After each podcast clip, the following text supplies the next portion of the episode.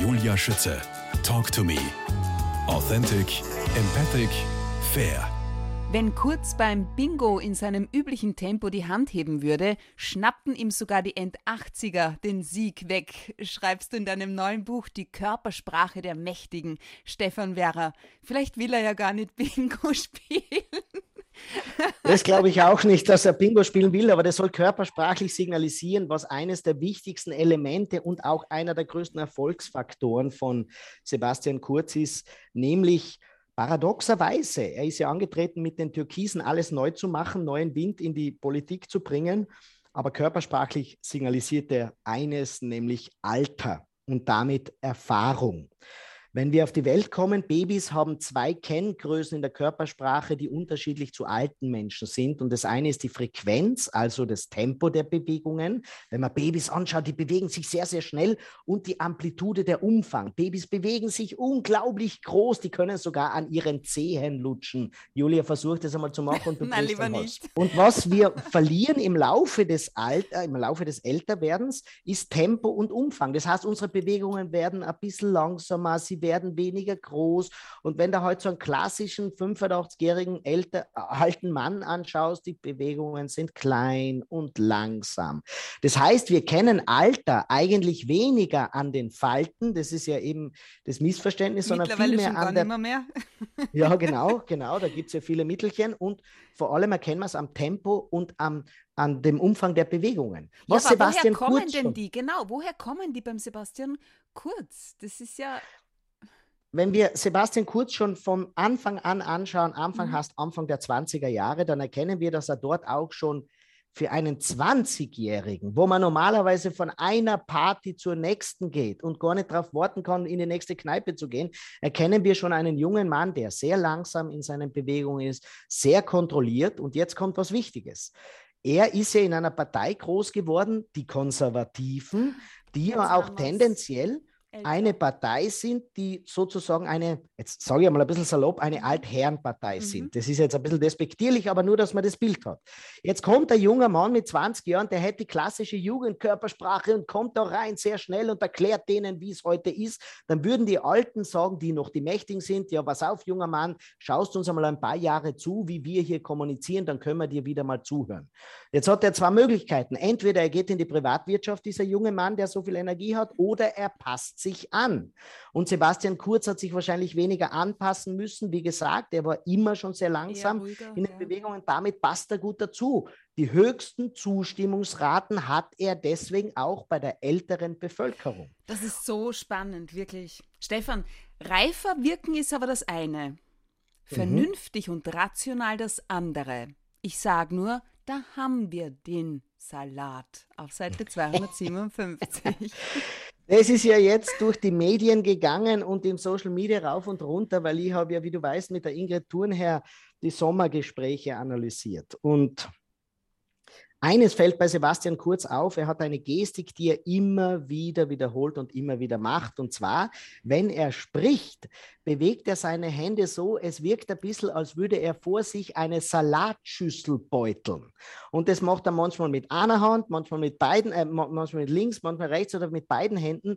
Und das macht er so durchgängig. Und ich kriege jetzt nahezu täglich Nachrichten, wo die Leute sagen, er hat schon wieder die Salatschüssel gebeutelt. Ja, was, was ich spannend fand, dann auch, was du daneben auch hinten geschrieben hast, ist, äh, wenn man gerade unangenehme Inhalte auch vermitteln möchte oder muss, lohnt es sich, eine Salatschüssel zu schwingen. Ja, das ist tatsächlich so. Ähm, wenn du einen schweren Inhalt vermitteln willst, etwas, wo du trotzdem viel Stabilität vermitteln willst, ist das mit der Salatschüssel eine mhm. gute Idee, weil sie uns beruhigt. Und jetzt müssen wir uns vorstellen, wir tun die nicht schnell beuteln, sondern wir schwingen sie ganz langsam. Und wenn ich jetzt einmal nur die Worte sage, alles mit der Ruhe, das bringen wir alles hin und seid entspannt, ich habe die Sache unter Kontrolle ja. und du stellst jetzt ganz langsam schwingende Bewegungen nach unten vor, wirst du merken, das beruhigt und das macht Sebastian Kurz sehr gut. Absolut. Die Frage ist jetzt, wie spanne ich den Bogen von der Salatschüssel zur Frisur? die Beatles fallen mir ein, die vier Pilzköpfe nehmen wir ja, an dieser sagen, Stelle, ja, genau. Stefan Werrer. Aber zuerst möchte ich noch wissen, aus welchem Grund du Österreichs Bundeskanzler als Klassensprecher der Nation analysierst? Ja, wenn ich jetzt sage, die Salatschüssel ist ein positives Signal und das langsame Tempo beruhigt und mhm. stabilisiert mhm. uns, ist er in seiner Körpersprache relativ eindimensional.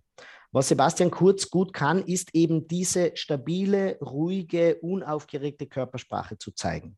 Das Problem dabei ist natürlich, dass ihm da völlig die, das Element der Euphorie und der Begeisterung fehlt.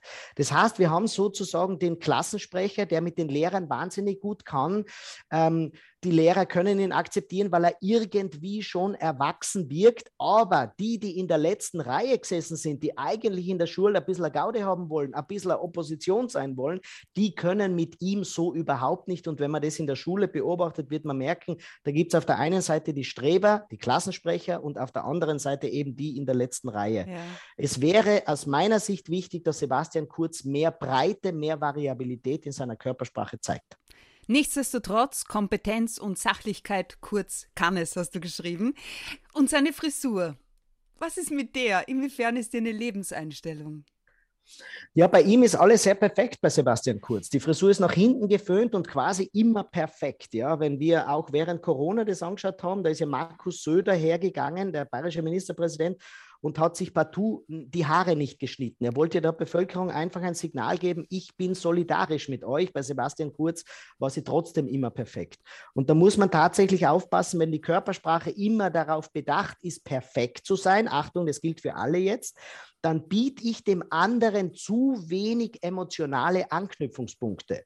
Was heißt es, wenn du zum Bewerbungsgespräch reinkommst und versuchst, alles richtig zu machen, die Handhaltung ist perfekt und dann hast du die Präsentation und alles ist perfekt, werden die Leute sagen, ja, es war schon perfekt, aber irgendwie hat es mich nicht berührt. Ja. Und deswegen ist wichtig, manchmal ein wenig loszulassen, manchmal, ich sage es ganz klar, ein bisschen weniger haarfestiger verwenden. Ja, genau, Körpersprache. das habe ich mal aus dem Buch, gell? das ist nicht auf meinem Mist gewachsen. Ja, ja. Okay, bei Bundeskanzler Kurz, äh, der Haarfestiger, bei Ursula von der Leyen, Präsidentin der Europäischen Kommission, der Föhn, bitteschön. Was bedeutet ja. geföhnte Macht? Das ist eine wunderbare Ergänzung, denn Sebastian Kurz und Ursula von der Leyen sind ja unglaublich erfolgreich. Ja? Ähm, Sebastian Kurz hat die Unterstützung der Bevölkerung, großen Teil zumindest, und Ursula von der Leyen hat die Unterstützung der politischen Insider. Was Ursula von der Leyen eben nicht hat, ist die Zustimmung der Bevölkerung. Egal in welcher Position sie war, Verteidigungsministerin, sie war auch in Niedersachsen, hat sie ein hohes Amt inne gehabt. Sie hatte nie die Unterstützung der Bevölkerung, auch jetzt nicht. Wenn man Umfragen Glauben schenkt, sagt man den Leuten, ja, sie macht es eh brav, aber sie ist keine Präsidentin der Herzen. Oh. Und sie macht den klassischen Fehler, bei ihr ist eben auch alles immer perfekt. Und das ist kumuliert in einer besonderen Situation, nämlich als sie Erdogan besucht hat als Kommissionspräsidentin mit Michel, dem damaligen Parlamentspräsidenten der EU. Mhm. Und ihr in dieser Dreierkonstellation, Erdogan setzt sich in die Mitte hin beim Pressefoyer, für Michelle war ein Stuhl hergerichtet und Ursula von der Leyen wurde im Regen stehen gelassen und sie musste auf einer Couch, die deutlich niederer war, im Abseits Platz nehmen. Und jetzt ist natürlich gesagt worden, um Gottes Willen, das kann man doch nicht machen. Und das ist wieder typisch für eine Frau, warum man die Frau so behandelt. Dann sage ich immer den Leuten, warum passiert das einer Angela Merkel nicht? Und da muss man einfach sagen, die Entscheidung, dass die Türken gesagt haben, naja, mit der, mit der Ursula von der Leyen können wir es machen. Es ist natürlich frauenfeindlich, es ist EU-feindlich, da braucht man nicht drüber diskutieren. Entscheidet sich bei Ursula von der Leyens Körpersprache davor. Ich gebe eines mit die Leute, die drei, Erdogan, Michel und, und äh, Ursula von der Leyen, sind vorher, bevor sie den Raum betreten haben, auf einer Stiege gestanden für einen Fototermin. Der Michel ist da gestanden, hat eine Hand in der Hosentasche und schaut ein wenig desinteressiert in die Presse rein. Der Erdogan, man kennt ihn, die Schultern hängen, er schaut sehr, naja, fast ein bisschen grantig in die Kameras, aber sehr unaufgeregt. Daneben steht Ursula von der Leyen, beide Füße ganz eng zusammen, aufrecht, die Hände vorm Bauch verschränkt und blickt sehr aufmerksam von einer Kamera zur nächsten. Also das hat eher so ausgeschaut wie der Concierge in einem Hotel. Dann gehen sie zu diesem Raum, wo der Stuhl gefehlt hat, rein. Der Louis Michel, eine Hand in der Hosentasche. Erdogan geht sehr salopp dorthin und Ursula von der Leyen geht dorthin, wie wenn sie eine Ministrantin wäre. Und das muss sie mit ganzem Nachdruck sagen, denn wer zu viel korrekt machen will, signalisiert, ich bin hier unterlegen und versuche den Ansprüchen der anderen gerecht zu werden. Sie hat die Standards nicht gesetzt. Boah. Also ich habe mal in einem ORF-Seminar auch gelernt, und das ist bei mir auch hängen geblieben, perfekt macht unsympathisch. Ganz genau. Ja. Ich würde jetzt vielleicht nicht gehen, dass sie unsympathisch ist, sondern ich würde eher hingehen, man findet keine mm. Bindung zu ihr. Ja. Und es gibt auch bei ihr, sie sollte endlich mal locker lassen. Vielleicht etwas, was ich im Buch auch beschreibe. Das kann jeder mal überprüfen. Wenn man Ursula von der Leyen eingibt, dann sieht man nur perfekte Fotos von ihr, wo sie redet irgendwo, wo sie dort steht, wo sie äh, lächelt. Man wird nicht mal merken, dass die Frau nur 1,61 groß ist. Sie hat offensichtlich eine Agentur, die darauf achtet, dass sie selbst auf Google perfekt rüberkommt. Mhm. Wenn du Merkel eingibst, da findest du so unvorteilhafte Fotos von ihr, die ja. hat offensichtlich weniger Agentur. Und ich gebe einfach den Menschen mit, auch auf deinem persönlichen Instagram- oder Facebook-Kanal oder auf deinem LinkedIn-Profilfoto, du musst nicht perfekt sein. Du musst deine Persönlichkeit zeigen und die ist mit einer Perfektion nicht erreichbar. Oh, ja, du sprichst mir aus der Seele. Apropos, Stefan, was ist denn mit dir passiert? Du hast das erste Mal Haare, seitdem ich dich kenne. Julia! Jetzt soll ich das sagen, wie Was das ist passiert los mit dir? Das ist äh, Corona geschuldet. Weißt du, du, du, kennst mich seit Anfang, der, also ich habe ja ganz Anfang der 20er, ah, mit 21 glaube ich, habe ich aufgehört, habe ich langes Haar gehabt. Nein. Also bis Mitte des, ja, du wirst es nicht glauben.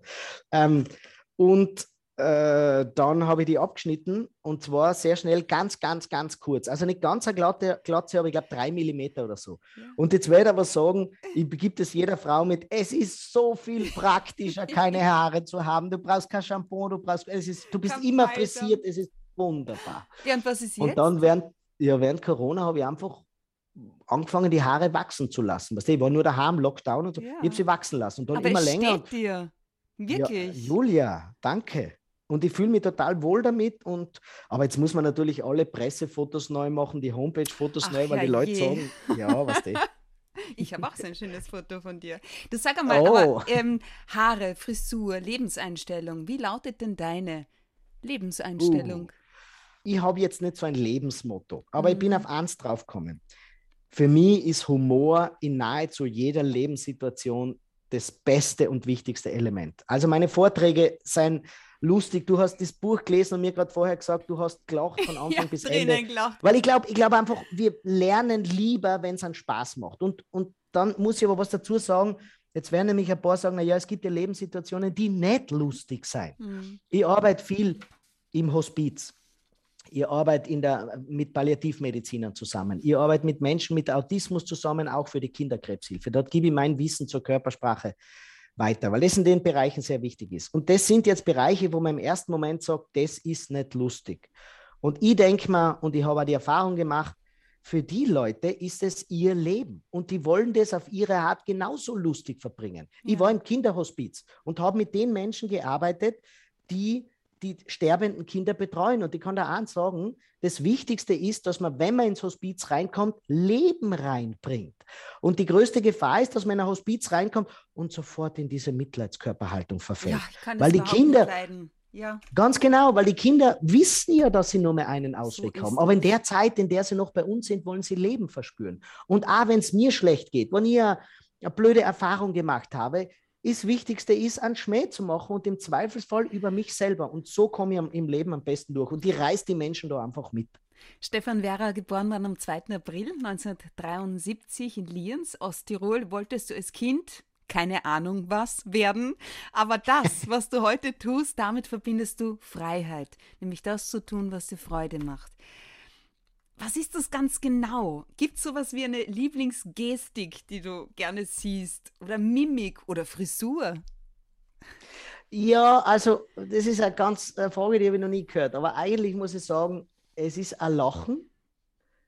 Zumindest lächeln, aber eher nur lachen und das Heben der Augenbrauen dabei. Kennst du das, wenn jemand ja. voll körperlich so richtig lacht? Weil uns das einfach mitzieht, einfach mitreißt. Da gibt es ja auf Instagram ganz tolle Videos, wo jemand einfach nur so stark einen Lachanfall hat. Du sitzt vorm Handy und lachst in die Kamera mit, äh, in dein Handy mit. Und ja. das ist, glaube ich, wenn ich es reduzieren müsste, ich glaube, das wäre die Gestik, die oder die Mimik, die Körperhaltung, die mir am meisten Lebensfreude gibt. Mhm. Du fühlst dich daheim bei dir manchmal jemand ertappt von dir oder wirst du gar mit deinen eigenen Waffen geschlagen, wie zum Beispiel mit einem Putin-Blick? Keine Ahnung, erzähl mal. Naja, ich, das ist ja logisch. Ich analysiere meine Kinder ständig, von früh bis spät. Was die in der Früh gibt, sofort Feedback-Schleife und so weiter. Natürlich nicht. Was die Kinder von mir lernen, und das ist ganz wichtig, ist eine Normalität zur eigenen Körpersprache zu haben. Das heißt, nicht hergehen und den Beruf misszuverstehen und zu glauben, man muss jeden Menschen analysieren. Das tue ich nämlich überhaupt nicht. Ich rede mit Menschen ganz, ganz normal und ich habe ein durchschnittliches Gehirn und das übersieht die meisten körpersprachlichen Signale, wie jeder Mensch. Sie bleiben im Unterbewusstsein hängen. Was ich meinen Kindern halt mitgebe, ist zum Beispiel, wenn sie mit Lehrern reden, mhm. wenn sie mit Erwachsenen reden, wenn sie mit Freunden reden, es ist nicht nur interessant, was du sagst, sondern welches Gesicht du dazu machst. Und das sage ich ihnen aber nicht jedes Mal, sondern was wir das machen. Wir sitzen ja. in einem Café zum Beispiel, plaudern, und da kommen Leute vorbei und da kommt vielleicht eine Frau, die sehr missmutig mit hängenden Schultern vorbeigeht. Und ich sage einfach nur, ist euch die aufgefallen jetzt? Und die sagen ja, und das war's schon. Cool. Und ich sage ihnen nichts dazu, sondern sie kriegen damit einfach ein Bewusstsein. Aber ehrlich muss ich sagen, die sind auch in der Pubertät, meine Jungs, und das will ich den Eltern mitgeben. Ja. 13 und 14, genau. Ich will den Eltern mitgeben, seid geduldig mit ihnen. Ihr seht jetzt gerade etwas. Sie müssen jetzt noch nicht alles richtig machen. Sie werden es dann im Erwachsenenleben machen. Ja. Du, was ist mit dem Putin-Blick für schlimme Kinder? Ja, der ist wichtig, Leute, das sage ich euch. Wenn deine Kinder den Geschirrspüler nicht ausräumen, wenn sie das Handy nicht weglegen oder wenn sie die Socken nicht in die Schmutzwäsche geben, dann ist eins wichtig, mach das, was der Wladimir Putin macht, neige den Kopf ein wenig nach vor, sodass die Stirnfalten ein wenig nach unten kommen und schau sie aus tiefen Augen heraus an und sag, und das Handy wird jetzt weggelegt.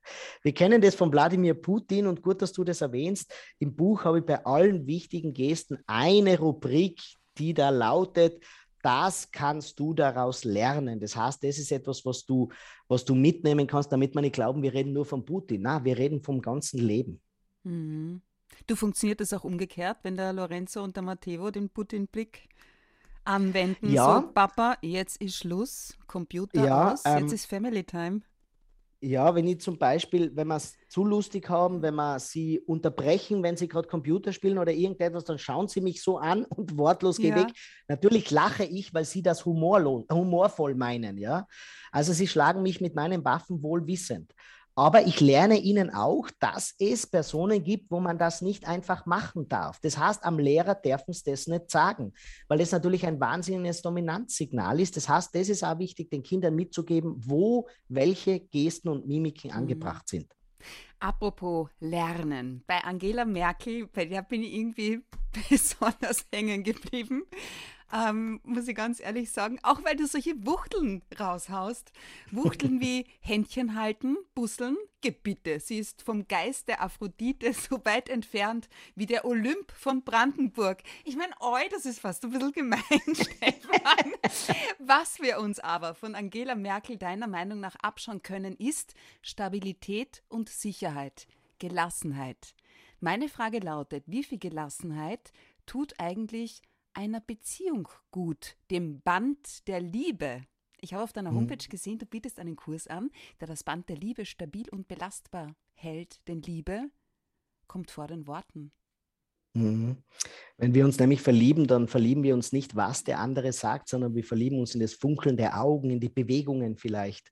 Und daraus entsteht dann eine Bindung. Und die Bindung, die ist unsichtbar, aber die ist so stabil, dass über dieses unsichtbare Bindungsband die Worte ausgetauscht werden. Man versteht sich also blind, sagt man dazu. Mhm. Und wenn man richtig verliebt ist, dann weiß man das genau. Der andere muss den Satz nicht einmal fertig sagen und man weiß schon, was er denkt. Oder manchmal reicht ein Blick und man weiß genau, was gerade im anderen vorgeht. Und im Laufe der Beziehung wird das Band brüchig durch kleinere Konflikte, durch unterschiedliche Interessen. Jetzt sagt der eine ein Wort und weil das Band brüchig ist, gehen Teile der Aussage verloren und sie kommen missverständlich beim anderen an. Jetzt nimmt er das Missverständliche, antwortet darauf, aber wieder über ein brüchiges Band und wieder geht was verloren und so werden Missverständnisse häufiger. Und die Folge ist, man wirft sich die Worte nur mehr an den Kopf, wie wir sprichwörtlich sagen. Und jetzt machen wir alle den Fehler, wir sagen, du, wir haben etwas zu besprechen, wir müssen uns ausreden oder wir sagen die bedrohliche Phrase zum Partner, ähm, bitte setz dich mit mir an den Tisch, wir müssen reden. Gott. Das ist für jeden eine Bedrohung. Und der Punkt ist, wir glauben, wenn wir unsere Sorgen gesagt haben, ist das, ist das Band wieder stabilisiert. Und der Punkt ist, wir müssen einen Schritt zurückgehen. Wir müssen das Band genau so stabilisieren, wie wir es gebaut haben, nämlich ohne Worte. Wir haben zusammen gekudert und gelacht ohne Ende.